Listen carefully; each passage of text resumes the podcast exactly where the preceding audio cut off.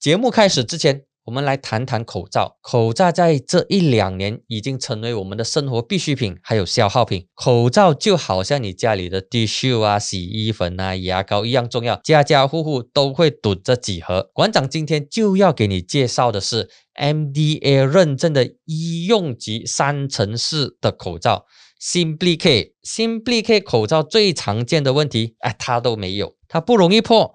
不会有奇奇怪怪的味道，就算戴着口罩，呼吸也很顺畅啊，这点很重要。BFE 和 PFE 的过滤效果也都超过九十五八千，是过滤能力超强的高品质口罩。不止品质高，Simply K 的颜值也高，比彩虹还要多颜色，任君选择，还有不同的花色。一个星期七天，每一天都可以不一样。不用担心你的口罩跟别人的口罩撞，马上点击资讯栏的链接，现在就在各大电子商务平台购买 Simply K 口罩吧。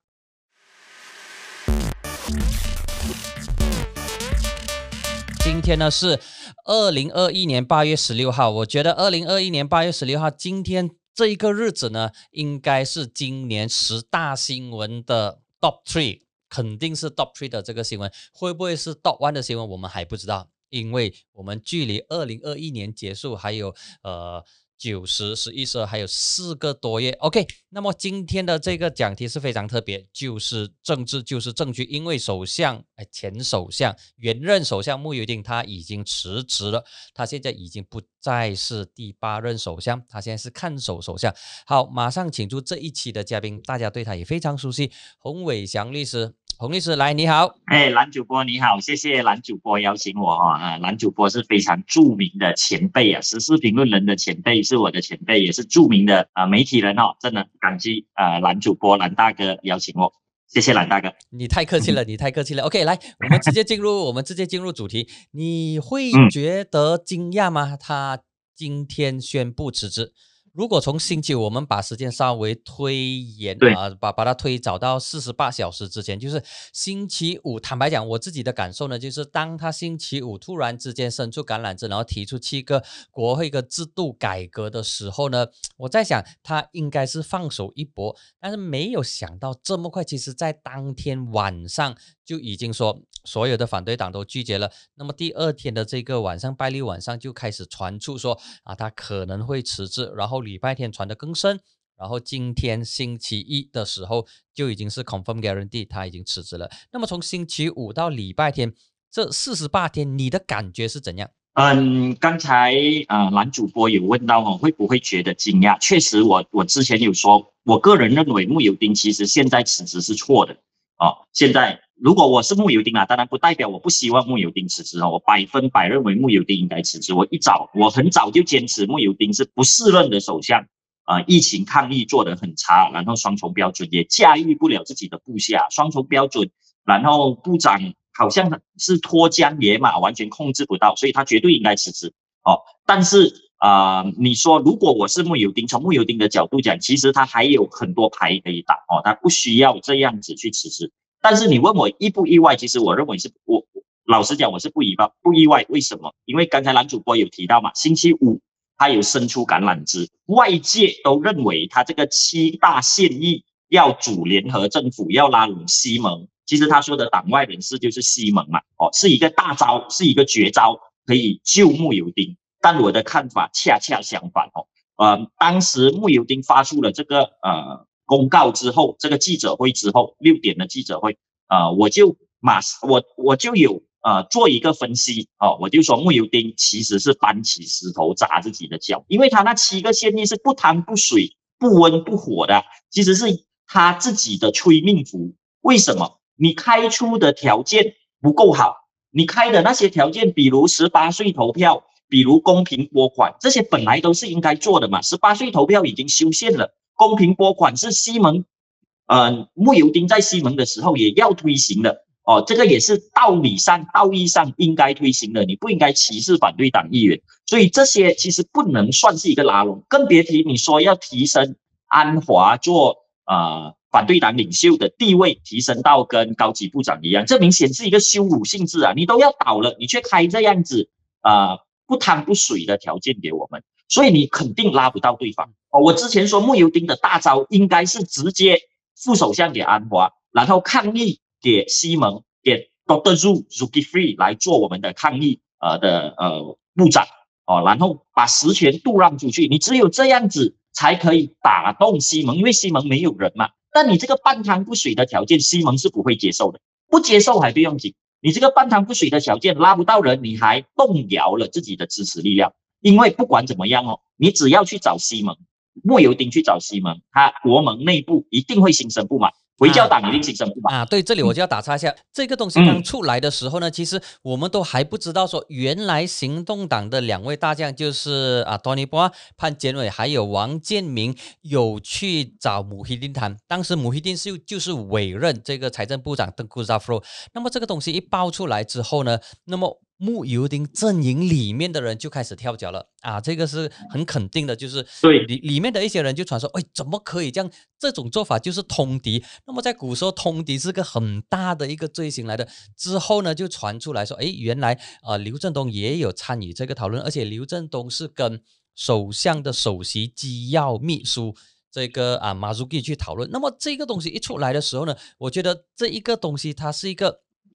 呃，令到国盟内部加速崩盘的一个机会。如果这个东西它没有发生，或者是静静发生，没有传出来的话，它不会让穆尤丁这么快就瓦解。这一个东西可以说是最后一根稻草。如果这东西没有发生的话，其实他应该，我觉得穆尤丁不会这么快就要辞职，因为他顶不住来自土团党自己内部的压力，还有。一党的压力，所以在那一个时候呢，一党的这个老二啊，这个段义不就讲说 no DAP，他已经发现到东西其实有点不妙了。我不晓得说为什么穆玉丁会走这一步，还是说有人故意要杀不到行动党内部，是不是有人故意要杀不到，把这个东西让报章知道啊？你你你觉得这个可能性存在吗？嗯，其实我跟男主播的意见有一点不一样。即便其实扎夫去找行动党，扎夫去找老马啊蹲马哦，在之前这个已经是公开的秘密啊。扎夫说所有政党的人我都去找了，因为我要负责抗议嘛哦。但是谈了什么他们没有讲。当然潘建伟他们被爆出来，其实这些东西是你们之前要求的，呃是在之后了，但是没有爆出来。呃，即便没有人说哦这些是行动党主动要求的，其实。你看整个时间线哦，木油丁拜五这样子宣布，然后拜六就爆出来说这些是 C D A P 要求的，现在你反而不要哦，弄到呃潘建伟、王建民他们被骂到半死，嗯，哦，这个很明显，其实这个料不是害木油丁，木油丁是想甩锅啊。你们说，像我说，你这个现役是半汤不水的哦，拉不到人，然后你又会让你的支持力量疑虑，就是像刚才所说，如果即便 Tony p o r t 没有爆出来，行，嗯。国盟内部的回教党乌统阿兹敏派系也肯定会产生疑虑啊，因为我们合作就是要推翻呃 DAP 执政，要推翻安华，你现在又去拉他们进来，他们一定会心生不满。当然不满会到哪里，是看你实际能不能成功，实际可以拉拢到多少人，你的目的是什么，这个可以瞧哦。但是为什么呃 Tony p o 那个会爆出来？其实我不认为是有呃西蒙这边要杀波大去穆尤丁哦，反而我认为是穆尤丁他们放出来的，是说那。你叫我做的，然后你我一放出来，你们就打脸我，所以你们不道义啊！这个是穆尤丁想要达到的啊目的哦。但是很明显，他他这一个和解协议哦，啊来的不够深，也不够广，然后也来得太迟了。所以，嗯，我我这两天有写文章给报纸嘛，我有专栏，我在报纸上都写这个，本来被视为是穆尤丁的大招，但因为他做的不汤不水，做的半天吊。变成了他的催命符。你看穆尤丁之前阿贡的两个阿玛杜格吉特的文告，穆尤丁还是可以强硬的挺过去。但是星期五他才放了这个大招之后，不到三天他就辞职了哦，三天的时间他就辞职了。所以嗯，确实像男主播所说，这是压死骆驼的最后一根稻草。那么，如果我以稻草来形容的话呢，这一个七个和解方案原本是可以成为啊穆希丁的这个救命稻草，但最后呢，反而是压死他的这个最后一根稻草。那么好，那么过去四十八小时的东西，大概我们都都都有一个梳理了，就是它唯一发生比较比较意外的东西，就是 Tony p o 的这个东西跟 o n k e m i n 的东西突然间爆出来，令到整个局势有更多的这个看点。那么来到今天的这个辞职啊，这个辞职呢，呃，虽然我对丁丁的这些一些措一些措施、一些做法是不同意的。不过他辞职的方式，我觉得应该给他一个一个 like，至少他 gentleman，他不像去年二月老马突然间辞职的时候，他的盟党林冠英找不到他，安华找不到他，那个时候我记得，呃，他们还去了首相署那边去找他，又找不到他，那么要去老马的家又找不到他，那么结果老马去了其他的地方，但是至少这一次。丁丁他有见他自己的这个土团党，然后呢，也有跟这个国盟的这个成员党有开会讨论。同时呢，他在辞职之前有召开特别的这一个内阁会，至少他有把他的身后事交代交代清楚，然后他才走的比较安心。所以这一点怎样来说，他还是处理的比较处理的比较好，处理的比较从容。那么再看回去今天三点的那个啊，他下午三点的他他的那个直播，呃，差不多整二十分钟。然后他特别提到的就是 kleptocracy 啊，这一点呢，我的印象就很深刻。他特别提到说。六年前，我因为这个 kleptocracy，我因为坚持我的这个立场跟我的这个态度跟原则，所以我被炒鱿鱼之后呢，兜兜转转，然后我又成了这个首相。那么今天我因为不要妥协，所以我就失去多数，所以我就辞职。那么针对这一些东西，你的看法是不是你会 buy 木油丁这一套？他尝试用这个 kleptocracy 的这个说法来争取，我觉得他是在争取西蒙支持者的这个认同。说，其实我跟你都是有同样的这个敌人的，我们都是不喜欢乌统内的这些管事派。你你有这种感觉吗？嗯，这肯定是的啦。哦，嗯，穆尤丁今天辞职之后，嗯，他还是看守首相嘛。哦，他其实还是首相，所以他到今天这一秒还是我们的首相。多久我们会选出新首相，我们不知道。当然，后福利是越快越好了哦，不要给丁丁啊 木有丁做啊这个看守首相太久。但是其实看守首相可以做一两年的哦，大家看一下以色列的例子，内塔尼亚胡刚刚才下台，但是他做了两年的看守首相哦，所以看守首相是可以行使首相的权利的哦。预算案当然是最基本的预算案了，就是呃行政拨款的预算案没有发展拨款。当然，我不希望这种情况出现，这不是一个好的情况。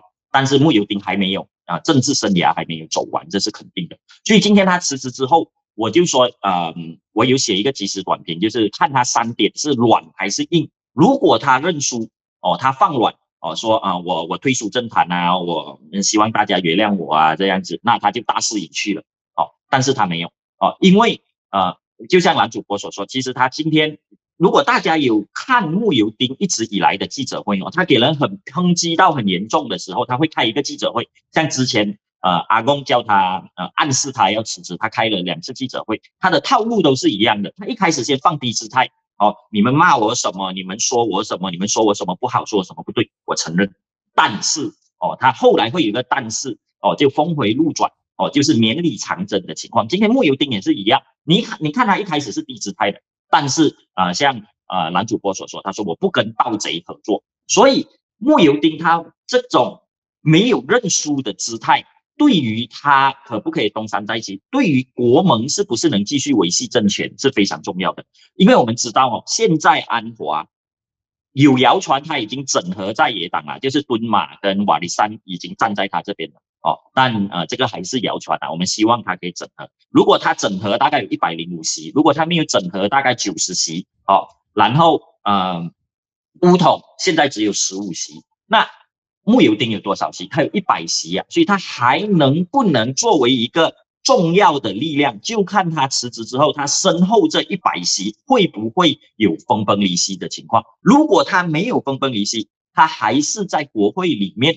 一个最主要，甚至是最大的力量哦，甚至是最大的力量，只要拉拢到十个人的支持，他就可以继续执政了哦。当然，穆尤丁辞职了，你不要以为他不能再做回首相哦。老马当时辞职，其实老马是有机会再做回首相的哦。呃，投票的时候，啊，西蒙最后一秒没有倒票的话，西蒙本来讲要投老马嘛，然后最后一秒他们投安华，就变成三个选项都不过半哦。所以，如果穆尤丁再再次进谏，他还是最多票的话，那他其实还是可以做回首相哦，呃，当然，现在的情况，你说穆尤丁要做回首相没有这么容易了哦。你刚辞职的人，你刚刚才认输，如果你要做回首相，你就不要认输嘛哦啊，应该不要认输去拉人。所以啊，他不能做回首相也好，他也很重要，要维系这个国盟的力量啊哦，因为他说不可以跟 c r y p t o 派合作，就表示乌统的官司派，我们啊我会跟你决战到底，我不会提名扎西做国盟的首相，我不会做提名拉吉做。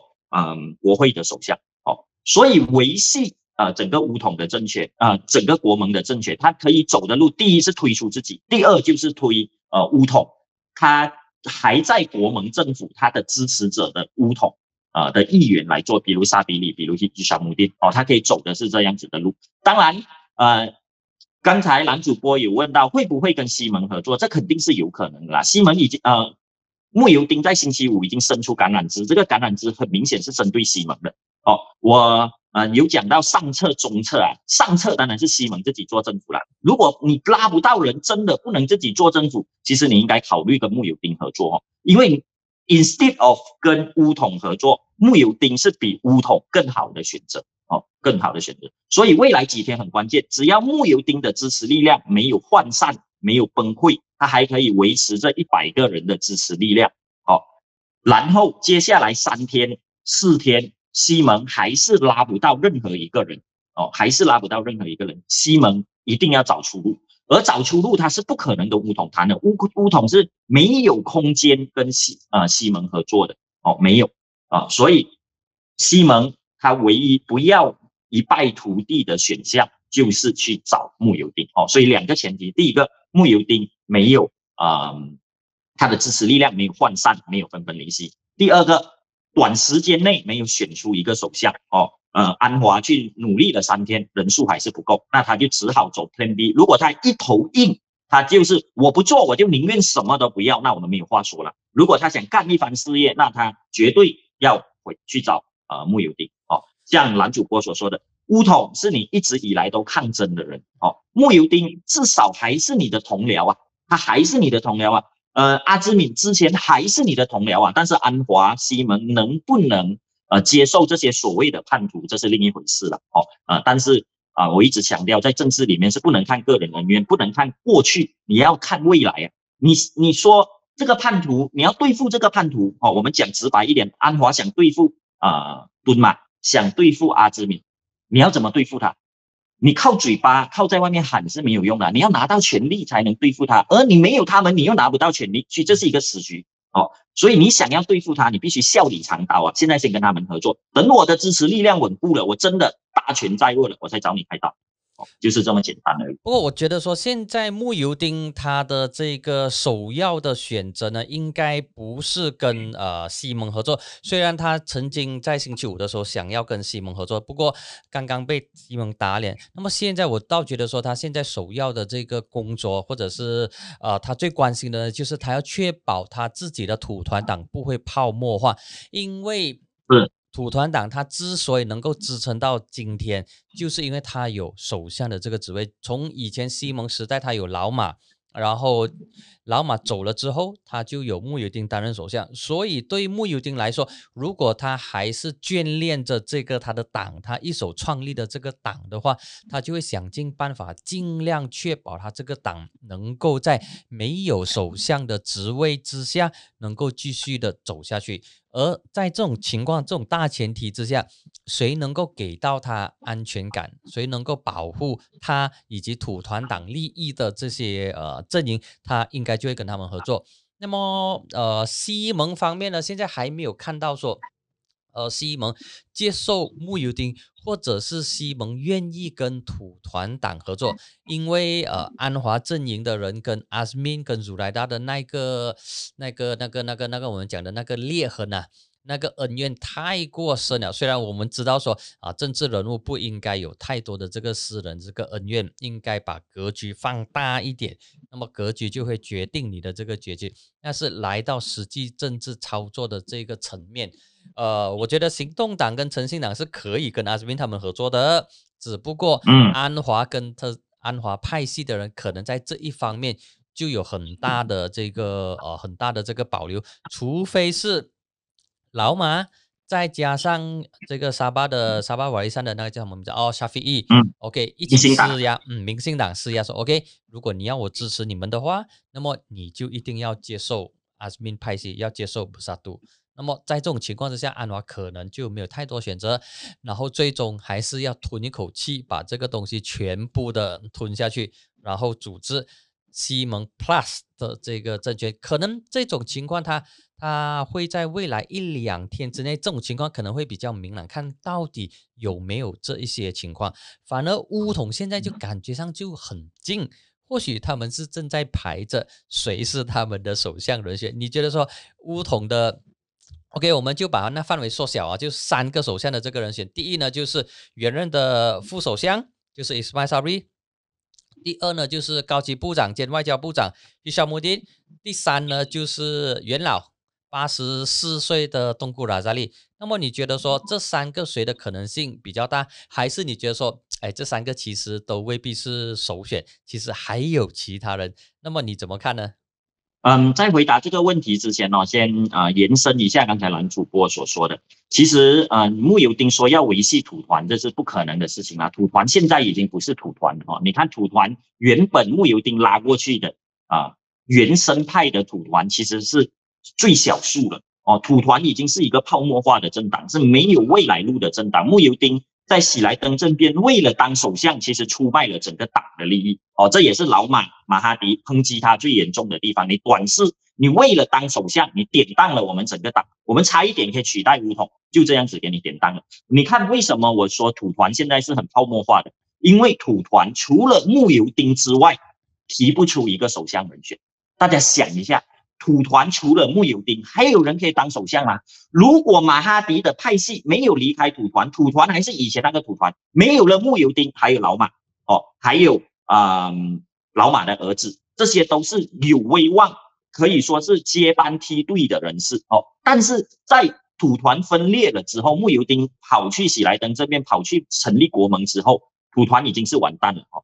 你看，除了穆尤丁。法伊扎就是前霹雳州大臣，他才当过刚刚当选的议员呐。你说他可以做首相吗？任何说他可以做首相的人都是痴人说梦。然后党内的实力派剩下两位是谁？其他默默无闻，我们就不说了。两位实力派哦，一位是阿兹敏，一位是哈扎宰努丁。但是大家想一下，阿兹敏跟哈扎宰努丁都有一个特点，他们不是土团的人，他们是叛将。哦，一个是乌统的叛将，从乌统。跳过去，在乌统中选，跳过去土团；一个是公正党的叛将，在公正党中选，然后跳过去土团。哦，然后他们在党里面也不是有很大的官职，呃，很大的党职，所以你说要给他们领导土团去当首相，这个本身是不可能的。而盟党，哦，我刚才一直强调，国盟要维系自己的支持力量，哦，才可以再推出自己的人选，所以你必须要有盟友的意见。你想一下。啊，伊斯玛萨比里他们会接受一个乌统叛将，就是哈姆扎宰努丁做首相吗？不可能。阿兹敏更不用说，他回教党能接受他吗？阿兹敏本身有他的丑闻哦，然后他又是一个走多元种族路线的人，走了二十多年的人哦，所以你看土团是提不出一个人选，所以他泡沫化是肯定的情况，只是穆尤丁啊还在做首相的时候就延缓了他泡沫化的情况，只要一大选他就一定完蛋。哦，这个是板上钉钉的事情哦，所以啊是这样子。然后男主播刚才讲的很对哦，其实啊现在有能力可以推首相的人哦，我们排除穆尤丁啦。当然我刚才说穆尤丁有机会王者归来哦，只要他可以维系他这点。我们排除穆尤丁之后，现在的格局可以提成首相人选的只有两派两个势力，一个是乌统，一个是啊西蒙哦。乌统的情况就是他太多人选了哦，其实台面上有五个人选，两个是跟穆尤丁站在一起的官职派做部长的，一个是沙比利，一个是希沙穆丁，然后三个是党职派啊，两个是党职派的纳吉跟啊扎希，就是站出来反穆尤丁的，还有一个是折中派，就是我们吵到不可开交，那我们选一个中间的人，中间的人是谁？哦，就是登古拉扎利。哦，是登古拉扎利，所以有五个人选，这个是乌统可能会提出的。但是在我来看哦，官职派的，呃，党职派的是不可能可以被接受的，因为乌统要做首相，他是不可能跟西蒙合作，然后西蒙提名他做首相是不可能的。如果西蒙可以接受乌统做首相，那他应该去接受穆尤丁做首相，他应该去接受老马做首相嘛？就是因为西蒙只要安华，这个底下我们要会讲到哦，他只要安华，所以他才啊非首相不可啊，所以他才不能哦。所以你说乌统要做首相，他们就只能回到国盟的框架。而国盟的框架，你说国盟他们会接受 Zahid 吗？会接受拉吉吗？哦，不可能哦，不可能会接受。穆尤丁也已经讲得清清楚楚，我们不跟盗贼合作。他剑指的就是这两个人。那登古拉扎利有没有可能？当然，他是一个折中人选，他的可能性又比 Zahid 跟拉吉高一些哦。但是你进去分析来看，邓古拉扎利已经八十多岁了，然后八十四岁，然后他其实远离政治核心。已经三十年了哦，一九八九年梧桐党争之后，他就远离了政治核心，出去创立了四六精神党，然后失败了。一九九四还是九五年又灰溜溜的回来哦。所以你说一个远离政治核心三十年的人要回来执政啊，这是非常困难的，因为政治讲究的是人脉，讲究的是关系，讲究的是影响力哦。所所谓的德高望重都是屁话来的。你看老板不德高望重了，穆尤丁还是一脚就踢开他。哦，所以这些都是屁话。所以真正乌统可以当首相的人选，其实是沙比里跟伊小姆丁，因为这两个人是国盟本身可以接受的，回教党可以接受，土团可以接受，马华可以接受，呃，沙劳越的政党可以接受，乌统可不可以接受？至少有一半的人可以接受，剩下的一半，这个是可以去争取的，因为伊斯兰沙比利是最高票的呃副主席，哦，伊小姆丁也当过乌统的副主席，哦，所以。啊，他是比较容易操弄的，所以乌统可以提的人选，我觉得基本上就是这两个了。然后另一个势力可以提名首相人选的，当然就是西蒙哦。西蒙跟乌统就恰恰相反哦。乌统有很多个人选分裂成两派，但西蒙是团结一致的，他们从头到尾就只要安华，这个是西蒙的优势，只有一个人选，不用吵来吵去，不用啊每天开会来决定到底要谁。但是这个也是他们的劣势啊，正是因为自喜来登政变。好，开始到现在，西蒙都保持着非安华不可，非首相不可，不给安华，不给安华做首相，那我们什么都不用谈。哦，他们把这个放在不可动摇的前提，所以变成他们到现在一个人都拉不到的情况，所以这个是蛮可悲的。哦，所以这两个阵营如果他们都提不出一个首相人选，哦，提不出一个首相人选，哦，或者是沙比里不要，哦，当然沙比里是想啊，但是你要获得国盟的提名。乌统是不会，现在扎蒂为首的乌统是不会提名啊伊斯曼沙比利的，伊斯曼沙比利当首相要木尤木尤丁国盟来提名哦。如果他们都提名不到，那很可能会出现木有丁王者归来，甚至用呃看守首相的方式来直到疫情过去，我们十月十一月来大选哦。所以政局是变幻莫测的。那么你你你你有没有那有没有一种感觉呢？就是说现在的这个局势，其实穆尤丁是还没有输到完，还没有输到完，就是他其实他还可以在运筹帷幄。那么根据你刚才的这个你刚才的这个分析跟分享，你似乎认为说穆尤丁还没有输，还没有输完，对吗？其实我刚才一开始就说穆尤丁其实还有很多牌可以打，所以我认为他。现在辞职其实是心力交瘁了。哎呀，我都做了首相，我圆梦了。然后你们又这样不想我做，这边吵我，那边吵我，元首又给我施压，那我就不做了。但是，嗯，之前一直有谣传哦，阿志明他们一直挽留他的。所以为什么辞职要拖到拜一？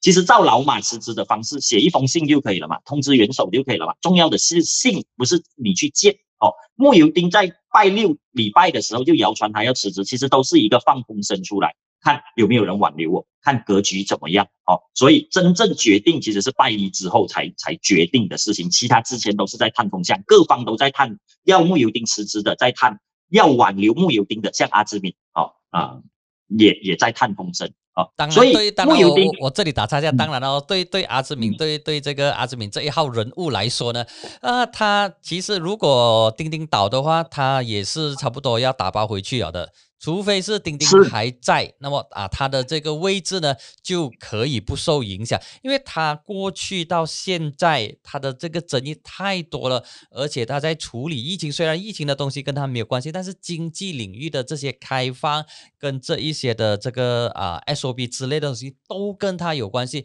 那么阿兹敏他过去以来他都是很近，他虽然是高级中的高级，当伊斯迈沙比还没有收尾副首相的时候，他其实他的位置就仅次于首相，他其实就是 d e f e c t o 的这个副首相，但是他真的是一粒声都没有出，所以阿斯敏我觉得说他的这个在这一个事情上，他做的是非常的这个糟糕，你你认同吗？肯定。嗯，刚才我说嘛，土团党在叛叛离了西蒙之后，土团党是完蛋的了哦，只是为了穆尤丁自己的呃个人意志哦被出卖了哦，为了他当首相而出卖了党的利益。阿兹敏也是一模一样的情况哦，阿兹敏在西蒙，不管他跟安华怎么决裂，他是西蒙里面最重要的一号人物。安华倒下了，安华或者是两脚一伸啊，我们不要走安华，他出安华不在了。阿兹敏就是公正党的领导人，而且他是党员一人一票选出来的，他是未来首相人选。但是在国盟这里哦，他其实政治前途已经完蛋了。这个政府可以延续多久，他就可以呃继续当官，继续吃香喝辣多久。只要这个政府一倒台，他的前途就完蛋了。他在公巴可能都赢不了国会选区，他去任何一个选区可能都赢不了，因为乌统不会让你席位的，不可能会让你。公正党也不可能会让你，除非你跳槽去公正党或跳槽去五统啊。哦，五统要不要接纳你是另为另一回事，公正党要接纳你是不是另一回事？再打三角战，你阿兹敏要胜，其实几率是不大的哦。但是他为什么要这样子做？当然里面有很多错综复杂的原因啦，跟安华这样啊啊，跟安华的关系啊这些。但是他跳过去，他就是死路一条了，这个是妥妥的事情。很多人之前说。阿兹敏没有被授委副首相，是沙比里被授委副首相。阿兹敏生气，阿兹敏哭，当时全全马来西亚广广川阿兹敏流眼泪的照片哦。其实这是完全错误的。阿兹敏只要还能继续当部长，继续在政府里面吃香喝辣，他就已经是胜了。所以沙比里做首相，呃，做副首相又延迟了穆尤丁的政权多一个半月。其实阿兹敏是最高兴的，他又做多首相一个半月啊，因为阿兹敏做高级部长已经是顶点了。他不能再进做副首相，像我所说的，他本身的丑闻，然后他本身是外来者哦，然后他本身是走多元种族路线的，这在国盟里面都是格格不入的。所以你说阿兹敏没有前途，这是非常肯定的事情啊。除非他回到西蒙，除非他创立一个多元种族政党，以多元种族来运行他的政治。当然啊，万事起头难啊。如果他从头开始，当然又要多一番努力。但是他在国盟的框架之下是没有未来的。那么，OK，我们来聊一聊，就是到底会不会有副首相的这一个职位？就是我们假定啊，这个乌统是担任首相，那么副首相会不会存在？而我现在至少在这一刻的感觉呢，就是我觉得土团党包括穆尤丁，他希望有一个副首相，因为副首相就等于你立储了。就说如果首相有什么冬瓜。什么冬瓜豆腐的话，这个副首相就填着上去，就像 Ismail Sabri 的那种情况。那么很大的可能来自乌统的首相，他会 copy 穆希丁的那一招，就是不会有副首相，然后可能会有四名的这个 senior minister。市民的这个高级部长，然后就根据这种方式来分蛋糕，这一个的的的的可能性，我觉得会比较高，至少在目前这种情况。那么你觉得说会不会有副首相，还是不会有副首相？然后就以高级部长的方式来带过，权力依然集中在乌统的首相身上。如果说是乌统的人做首相，我觉得百分之一百会有副首相，还可能会有多个副首相，因为你一定要安抚土团。哦，土团有三大派系哦，现在势力最强的派系是哈扎仔努丁啊。你看哈扎仔努丁是不会公开喊话的人，他从来不会公开喊话，不像阿兹敏，Twitter 一直发，然后一直反驳，一直回应那些抨击他的。哈扎仔努丁是不出声的，但是哈扎仔努丁是整个国盟政府里面最会行使权力的一个人。当然也因为他出生于乌统啊，所以他知道怎样把权力用到呃去到完去到尽哦。所以你说副首相肯定要分配给啊啊土团，这是一定的。如果乌统做首相，如果还是在国盟的框架之下做首相了，而我说乌统要做首相，必须在国盟的框架之下，不可能在西盟的框架哦啊，不管是老马有没有支持还是怎么样嘛哦，你都要在这个框架里面。那既然你把我的首相给抢走了哦，你你我们是盟友啊，你不能这样子刮我一巴掌啊，你你。打了我一巴掌，你要安抚我一下，你一定要给我一个首相位置嘛，哦，而且可能还不会，还不止一个副首相哦，还会有第二副首相、第三副首相，包括回教党哦，回教党一直都更新忠心耿耿的跟着土团，哦，然后呃，乌统因为跟土团决裂，也跟回教党的关系啊变差了好多。本来他们莫发干那些那是合作无间的哦，所以啊，他也要安抚，所以也可能会给他一个副首相的位置，甚至是啊高高级部长，最少也会有高级部长啊。当然还有东马，如果呃敦马进来，也可能要安抚他的派系。所以如果乌统坐上首相，我告诉你。分猪肉的情况，姜太公呃分封天下哦的情况，会比穆尤丁喜来登政变之后还来得更严重哦，这是。啊，我的分析好，那么呃，我们来聊一聊这个西蒙哦。刚才你有大概也有提到说，西蒙现在呃他们的一些看法跟一些准备的这个部署，就是他们还是希望，还是认为说，嗯，伊尼加利拉有有这个机会来来来执政，重新回到布城。那么你觉得西蒙现在这三个党，蓝野？火箭跟诚信党，他们这三个大头，他们现在最想要的是什么？如果啊你是安华的话啦，我知道你对安华一直有很很很尖锐的这个批评。OK，我很生气他。嗯，那么你觉得，如果你现在是处在安华的这个位置，你会怎样部署？我知道你一只鸟他，你觉得说他他的这个判断有问题。那么 OK，把你放在他的这个位置，你会怎样部署？如果我是安华了哦，我先澄清一下啦，我一直骂安华，不是不支持安华，我一直说安华是我的首相人选，安华请你做首相，但是你每一次都做错事情，本来可以做首相，给你弄到不能做首相，这个是很让人伤心的事情。爱之深责之切，我大两届大选为呃在野党，当时还是在野党啦，站台了十多次哦，站台了十多次，百分之八十是站公正党的，帮他们筹款，帮他们站台，为什么？因为行动党基本上是包赢嘛。哦，所以行动党我只是去录个念，讲两句话就走了。我真正费心思去站台，是希望行动党，哎，公正党可以赢啊，以马来人为主的多元种族力量可以引领马来西亚的政治变革。哦，但很可悲，安华在西蒙夺权之后，哦，呃，大选赢下来之后，他出狱之后，你看从安华出狱开始，就是西蒙从巅峰走下坡的时候。哦，这是很可悲的情况。所以安华做错了很多东西，该骂的我们就骂，而不是一味的去啊为他找借口。这是我一直强调的。如果我是安华，很简单啊，马上啊放掉我一定要做首相的这个执念。好，我做不做首相不重要，重要的是马来西亚有没有一个透明、廉洁、开明的政府，公开这样子讲。你这样子讲了之后，才去拉的。好，GPS 首相给你做，你要来跟我谈吗？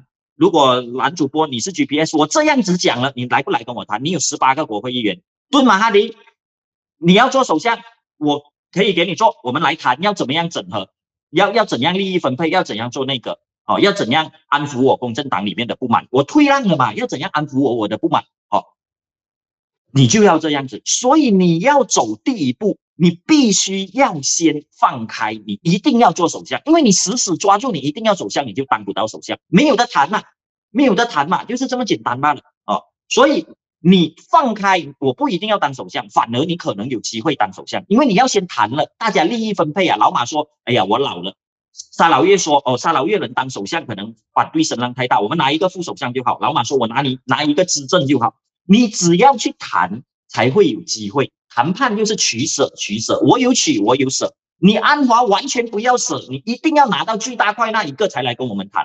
哦，这个是最笨的事情。所以安华，呃，前几天在呃木油丁放大招之前，我记得西蒙还出了一个公告，我们可以接受所有人选，但是前提是安华一定要做首相，你们一定要接受安华做首相。你这样子就是不用谈了嘛。哦，所以没有人去找他谈的原因就是这样子。哦，啊。西蒙内部现在有人是看明白这一点的啦。马萨布公开说：“哦，我们可能要呃去找外面的人来谈，不一定要安华做首相。”这样子的新闻也有出来了。行动党一直都说我们要 Plan B，可是他们不敢跟安华完全决裂。好，所以你不能没有 Plan B 了哦。政治就是这样子哦，像。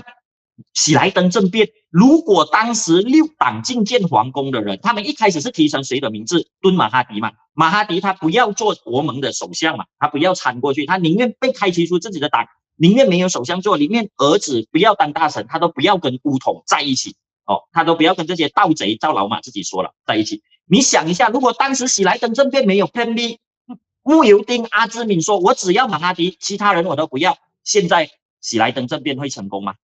哦，会有十七个月的国盟政府吗？不会有，因为他们很快的就出了一个 Plan B 啊。你看，这就是国盟可以成功，我们不得不佩服他的原因。他知道政治的本质。但是看看安华哦，从喜来登政变 last minute 投安华失败，到呃换议长五六月的时候换议长。到九月九二三，呃九九二三变天，安华骗了全世界。到十一月的预算案，到一月的紧急状态，到六月呃元首召见，到七月现在变天，有多么多的机会给安华证明自己，有多么多的机会给安华拉拉人。但是这么多机会过去之后，西蒙还是跟你讲，我们没有 Plan B，我们非安华不可。哦，你一直重复一样的事情，却想要不一样的结果，这个是世界上最疯狂的事情哦。有一句话是这样子讲：最愚蠢、最疯狂的事情。所以安华，如果我是安华，你要做的就是这样子。你死死说我一定要当首相，你就当不了。你要先放低，你还有可能可以当，因为要先去谈呐，这个才是最重要的。你不能死抓着底线不放哦，这是不能够被接受的情况。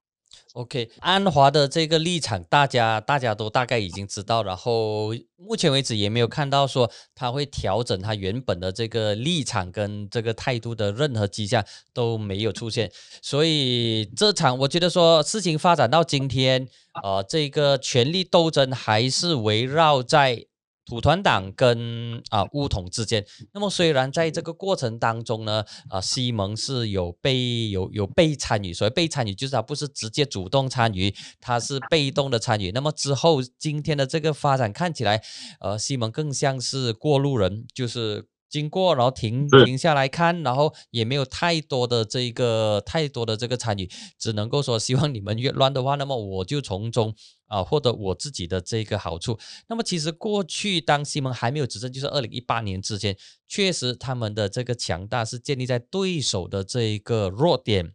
建立在对手的这个不足的这个地方，只不过经历了二十二个月的执政期，应该要有这个能力，能够站起来跟国盟进行对比。现在的情况呢，就是三方面，就是西盟、国政跟国盟三方面都有当政府的经验，不是说其中一方是没有当政府的经验。所以，如果他们能够提出来，比如说。西蒙能够摆出影子内阁的这个名单，就说其实我所有的部长我都有我适合的这个人选。那么通过这个方式，至少不是把眼光放在接下来这一任的这个首相，而是下一个五年的这个任期。这个我我觉得说啊，西蒙也不需要去急着去争争争这个啊争这个早期，应该要争的是争千秋。因为接下来的这个首相，呃，不止首相，接下来政府的任期其实不到两年而已，西蒙也没有必要去去去混这一滩的这个水。如果国盟他们要去吵，或者是国盟内部有不协调的东西，那么就让他们就让他们自己去处理。西蒙就老老实实的，现在应该要顾好雪兰莪还有森美兰，尤其是森美兰。如果现在森美兰的这些疫情没有获得很好处理，然后再加上民生课题的话，搞不好来届大选的时候会输掉森美兰，因为森美兰它并不像雪兰而这么的这个稳固，所以我我我不会特别去去去。去鼓励，或者是去去推说啊，安华你去做首相啦，西蒙你现在就要去争要，去把你的这个西蒙的领袖一直一直挂在嘴边的，就是国盟，你是后门政府，你没有 mandate，你没有这个名义的这个授权，我西蒙才是正统，因为我们在二零一八年获得选民的这个委托，选民要我们做政府，那么我就是说这一个是一个迷失迷失这。不应该讲迷失，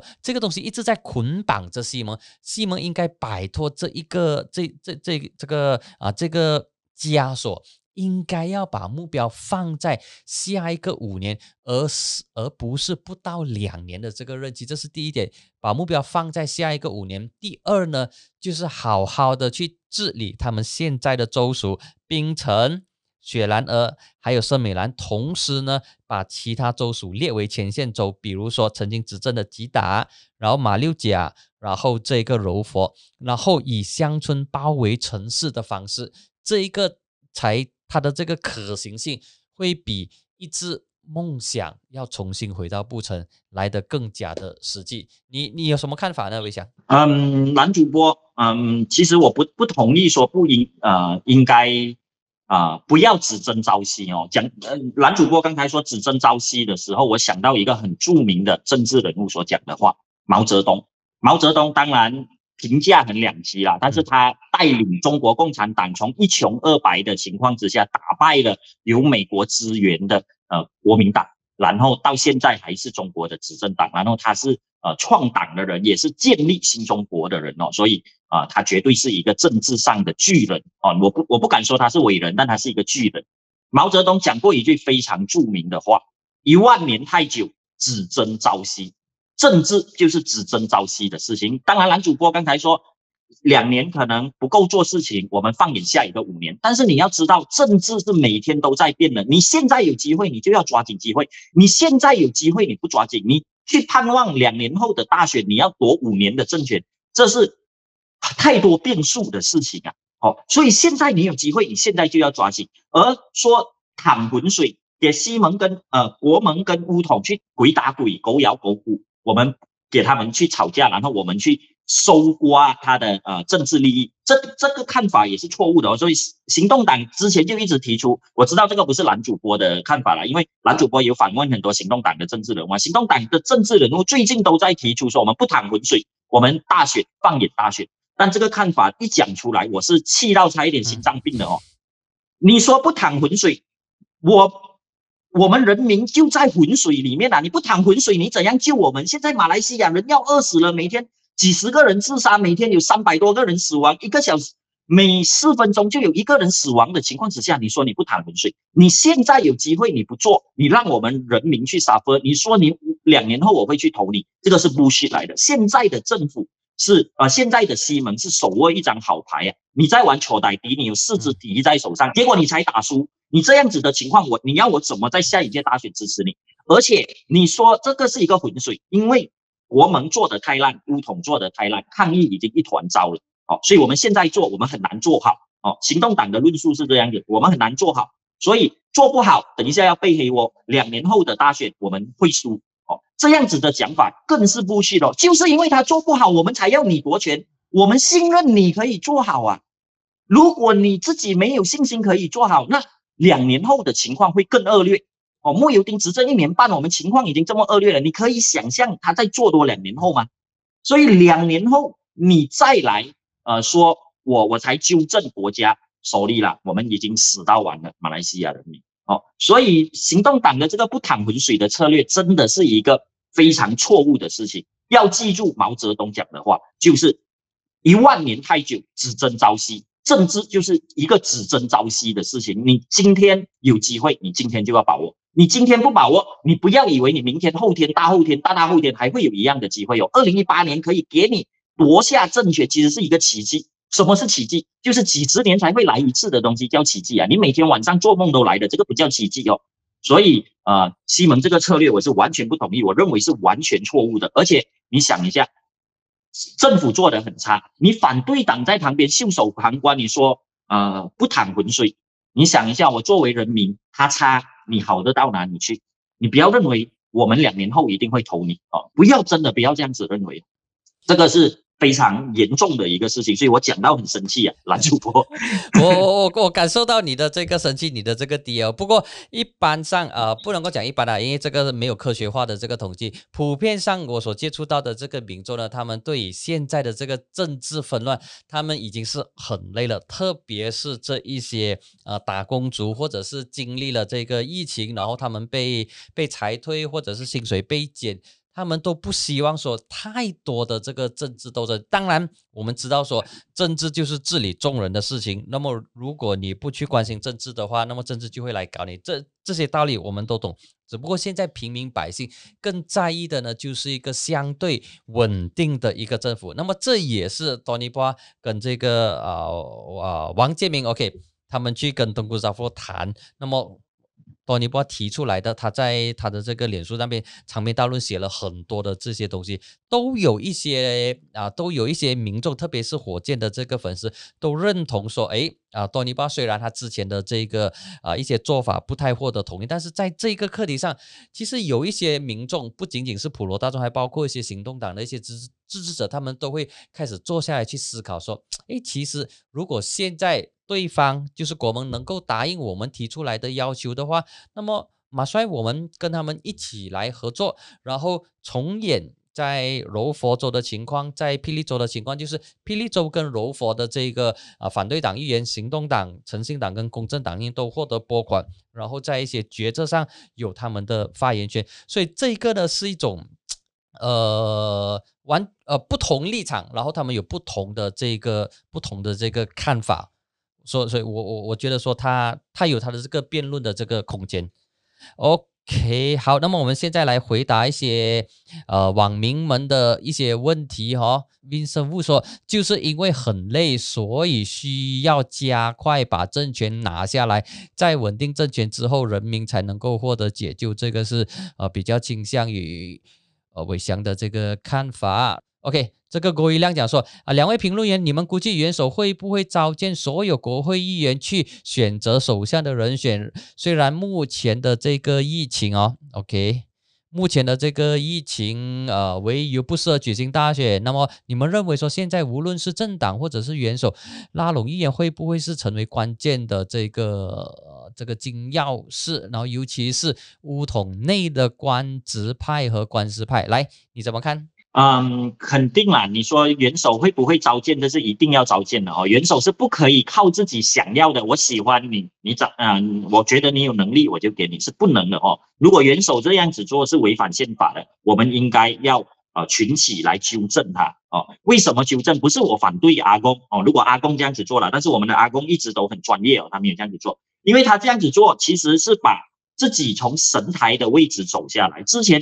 穆尤丁做的好不好？不不关我的事嘛，不关阿公的事嘛，是你们国会议员选的嘛。马哈迪做的好不好？是你们国会议员选的嘛？你们西门国会议员让他做首相的嘛。但是如果阿公自己去选，我们比如举一个例子了，阿公给安华做首相，安华只有八十九席，他给安华做过渡首相，安华做的一塌糊涂的话，这个责任谁来扛？元首要扛，所以元首是不应该走下神台去。淌浑水的，这个才真的是叫淌浑水哦。因为元首是超然于政治之外的，他可以给意见哦，但他不能够插手在政治里面，因为我们已经不是过往的皇权政治了。所以他一定要召集所有国会议员来问你们到底支持谁，谁有多数议员的支持，很可能会出现一个情况，就是喜来登政变的情况，所有人都没有过半数的支持，然后我们又不能大选哦，所以穆尤丁要继续做他的看守首相下去。穆尤丁做看守首相越久。对西蒙、对乌统的呃叛变派就越不利，这个是肯定的事情。好啊，所以我的看法是这样的。那么这里你觉得大选最适合举行大选的这个日子是在什么时候呢？啊，我先讲我自己的一些感受啊。今天的元首的这个文稿已经提到说，近几年不适合举行大选，因为有整七十八线啊七十九八线的这个州议席是属于疫情的这个红区。那么我自己的看法呢，就是。半年内不适合举行大选。那么，如果真的要举行大选的话，当然是这个疫情稳定第一，第二呢，就是疫苗接种率已经达到了七十啊八十八十八千以上，有了这个群体免疫的这情况。不过，正确来说，把那个范，如果我们把范围缩小的话呢，应该第一个机会的窗口应该是在明年的农历新年之后，就是二月到四月，就是到。啊，这个巴萨之前的那一个窗口，就是二月到四月期间，农历新年之后，然后穆斯林的这个巴萨之前，因为巴萨是神圣的月份，是不能够讲骗话，不能够扯大炮，不能够耍嘴炮，是很神圣的。OK，就只有那个月份是给宗教信仰的。那么如果要大选的话，真的这一个政府他要还政于民。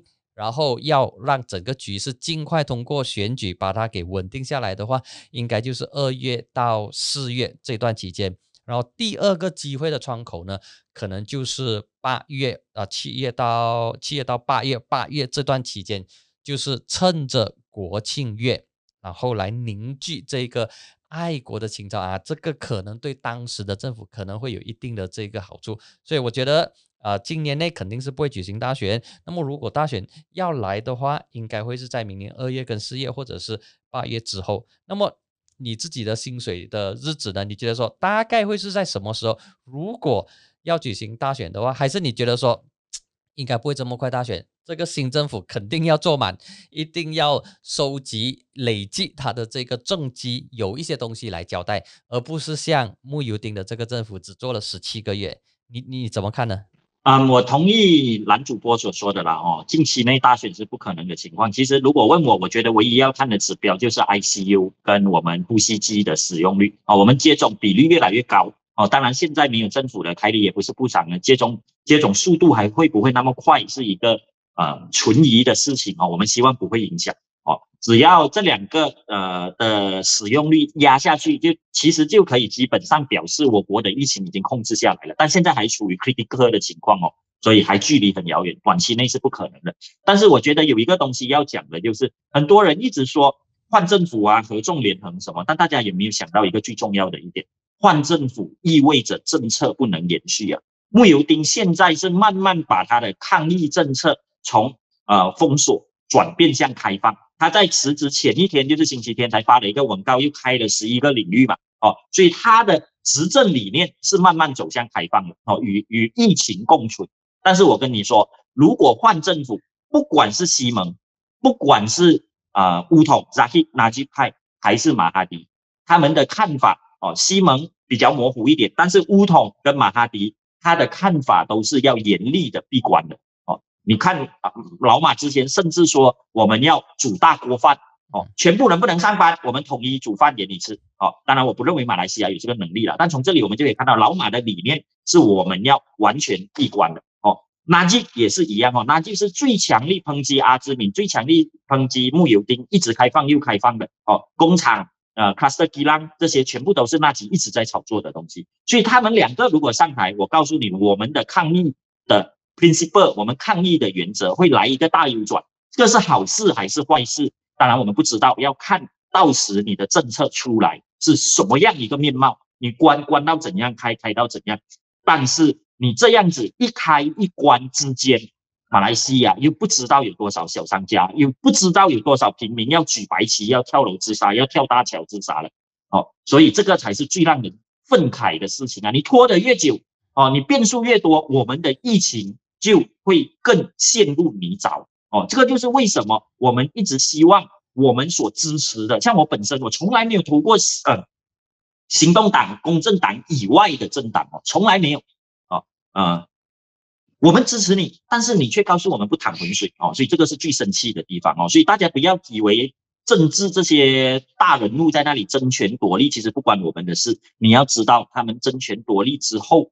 他们呃做政府之后，每一件事情都会影响我们的方方面面。他讲一句话就会影响我们可能未来几个月的生计了。哦，所以这个大家要有心理准备。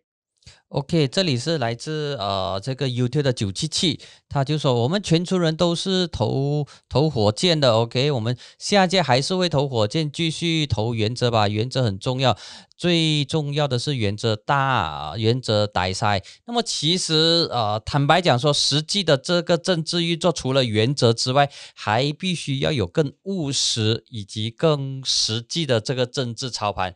那么当然，我们知道原则这里不是不是说原则不重要啊，不要误会我的意思啊，原则很重要，但是其实也必须要考虑现实跟这个客观的环境。有些时候啊，原则它要跟这个现实要有一些的这一个啊取舍。当然，这个取舍并不是说放弃你的这个原则，而是说在现有客观条件之下。做出一些选择，就比如说二零一八年的时候，当西蒙决定把老马请出山，这个其实当时也是一个很大的一个辩论的一个课题来的，引起很多的这个争议。当然，也因为这个决定，行动党面对了很多的这个。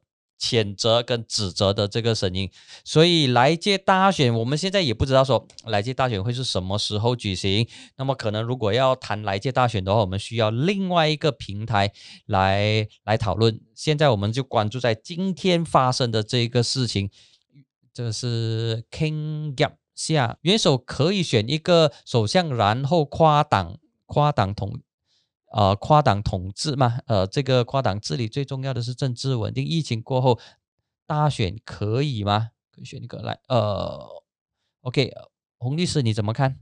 元首是不能选首相的啦，在我们的宪法里面哦，你必须要有一个大多数的支持。当然，你要获得大多数的支持，你当然要跨党派啦。现在西盟没有，乌统也没有，国盟也没有，三方都没有多数支持，所以你要获得多数支持，你一定要有跨党派的协议。问题是你要怎样跨，你要怎样去拉，这个才是重点啊！这个就是我们刚才一直所讨论的啊。所以啊，疫情过后大选是肯定的啦。如果我们现在没有疫情，现在马上就应该大选。对，米莱登政变的时候。就应该大选哦，把政权交回给选民。但是恰恰我们现在不能大选了，就像以色列的情况，我刚才提到以色列内塔尼亚胡做呃看守部看守首相做了两年的时间，他做看守首相不只可以通过预算案哦，他还可以发动对巴勒斯坦的侵呃可以说是侵略战，也可以说是攻击战哦啊这个在马来西亚很敏感哦，他是最近才下台的。哦，因为反对党终于团结一致，他学我们的西蒙啊，也来一个 rotation 的 PM，就是你做两年，两年后换人这样子。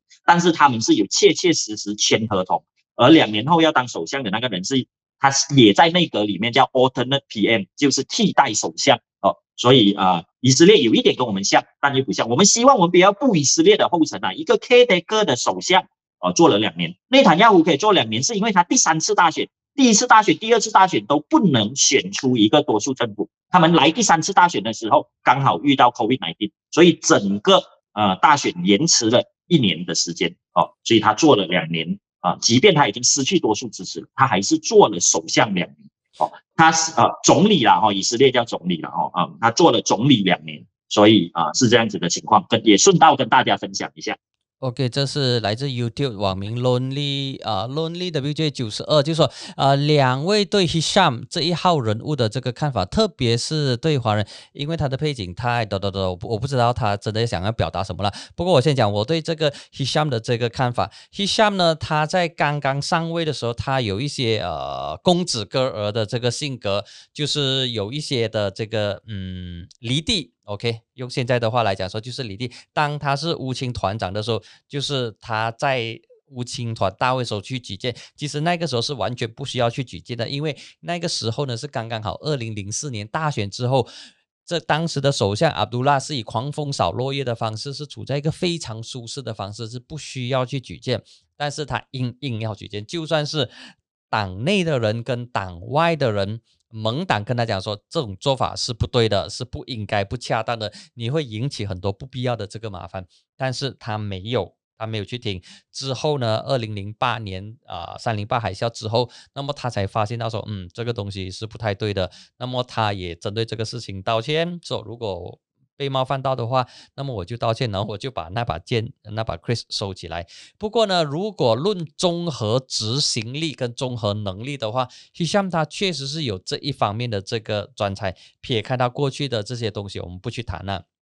你看他在二零一四年，他曾经代交通部长，曾经做过代交通部长。在那个时候呢，是马华退出内阁，然后交通部长是留给马华的，然后。啊，那就就委任 Hisham 做代交通部长，然后他处理了两大空难，第一呢就是 MH 三七零，第二呢就是 MH 十七。那么这两个空难，尤其是 MH 三七零，他几乎每一天在在高峰期的时候，每一天都有召开这个国际记者会，面对国际媒体。那么我们知道，国际媒体其实是完全不给脸你的，不管你是首相还是部长，总之他们就会问很刁。很刁钻的这个问题，所以在那一个时候，Hisham 也开始 build up 他的这个 international 的这个 profile，所以他在这个呃能力，他在这个执行力方面，他都有不错的这个不错的这个表现。只不过他在乌统，他没有担任任何的这个呃党职，他只是普通的会员，顶多就是 s 不 m 的这个区会的这个主席。然后另外一个勉勉强强的这一个党职呢，就是国政的总财政。假设不了，就是这些东西。那么他会是首相的其中一个人选，但是在这个我们现在西敏市的情况，因为我们不是选总统嘛，如果选总统的话，那么可能凯瑞跟 Hisham 的这个呼声会高过 Ismail Sabri，但是我们是西敏市的。OK，那么这一个首相是由二两百二十名国会议员里面选出来的，所以 Hisham 在这一方面他会比较吃亏。那么伟翔你怎么看？嗯，其实 Hisham Mudin 这个人哦，嗯，男主播刚才讲的我都不不呃不需要再补充了哦，男主播讲的很好哦，他他是一个公子哥儿，就是他公子哥儿的习气就是不。进取心不大，所以你看乌统在沉船的时候，他没有去救乌统，他反而远离政治核心。其实如果当时去沙姆丁出来竞选乌统主席，百分百包赢啊。然后是跟纳吉一样，需要为败选负责的人哦，因为他们一个是首相，一个是副首相，而且呃，然后本身形象不好，他本身也不是贵族，也不是精英。乌统大家不要看不起乌统哦，乌统是马来西亚最强的政党，里面的人才济济。你要领导他，你看回乌统的领袖。必须是贵族，必须是精英。马哈迪是精英哦，最早做到医生的马来人哦。其他的首相全部都是贵族，但扎希既不是贵族，也不是精英哦。而希沙穆蒂是完全符合这个资格。扎希当时对一个过气的政治人物，对一个新人，嗯，凯里都赢到很辛苦，只拿到九十票，刚刚好过半，九十二还是九十九十票我忘记了，拿到刚刚好过半的票哦，赢得非常辛苦。所以他其实是没有委婉领导，但是因为伊山姆蒂这个公子哥儿的习气啊，不进取哦，大家可以想象一下，你富二代通常不会比呃穷一代哦呃比较有拼搏性，因为他已经舒适惯了嘛哦，我我前来张饭来张口，钱来伸手。我为什么要像你这样辛苦？你辛辛苦苦才赚五千块，我在家躺着，我爸爸每个月给我一万块的零用钱，所以他的进取心会比较低。所以你从第三木丁，其实穆第三木丁是比伊斯麦沙比里更适合做副首相的人，甚至更适合做首相的人。像刚才男主播有说，他的能力已经展现出来了，然后他声望也好，声形象也好。所以啊，但他没有去争取，他一直在韬光养晦。我不要做一个出头的人啊，我不要做出头的人，原因就在这里。但是啊，很多人会说，伊沙木店有一个污点，他的污点是什么？就是男主播刚才有提到举荐哦，其实举荐这个事情，伊伊沙木店有讲过了，是他的呃党员拿来，他不得不举哦，他不得不举，然后他后来也有道歉。但是这是一个种族主义的举动，肯定是，但是。代表着伊沙目的是种族主义嘛？我之前有说过一个理论啊，叫职业性种族主义。你看一下，所有的乌青团长都一定要表现出自己的种族主义的，没有例外。连形象最好的凯利，好，在做乌青团长的时候也同样举荐，而且伊沙目丁不要举荐哦。他说我举了第三次。呃呃，举了两次还是举了三次？他在乌青大会说之后，我知道这是不对的，我从此不要再举了。凯里在他之后演讲，凯里说什么？举荐有什么错？举荐是我们的标志，我要举啊！说你看到吗？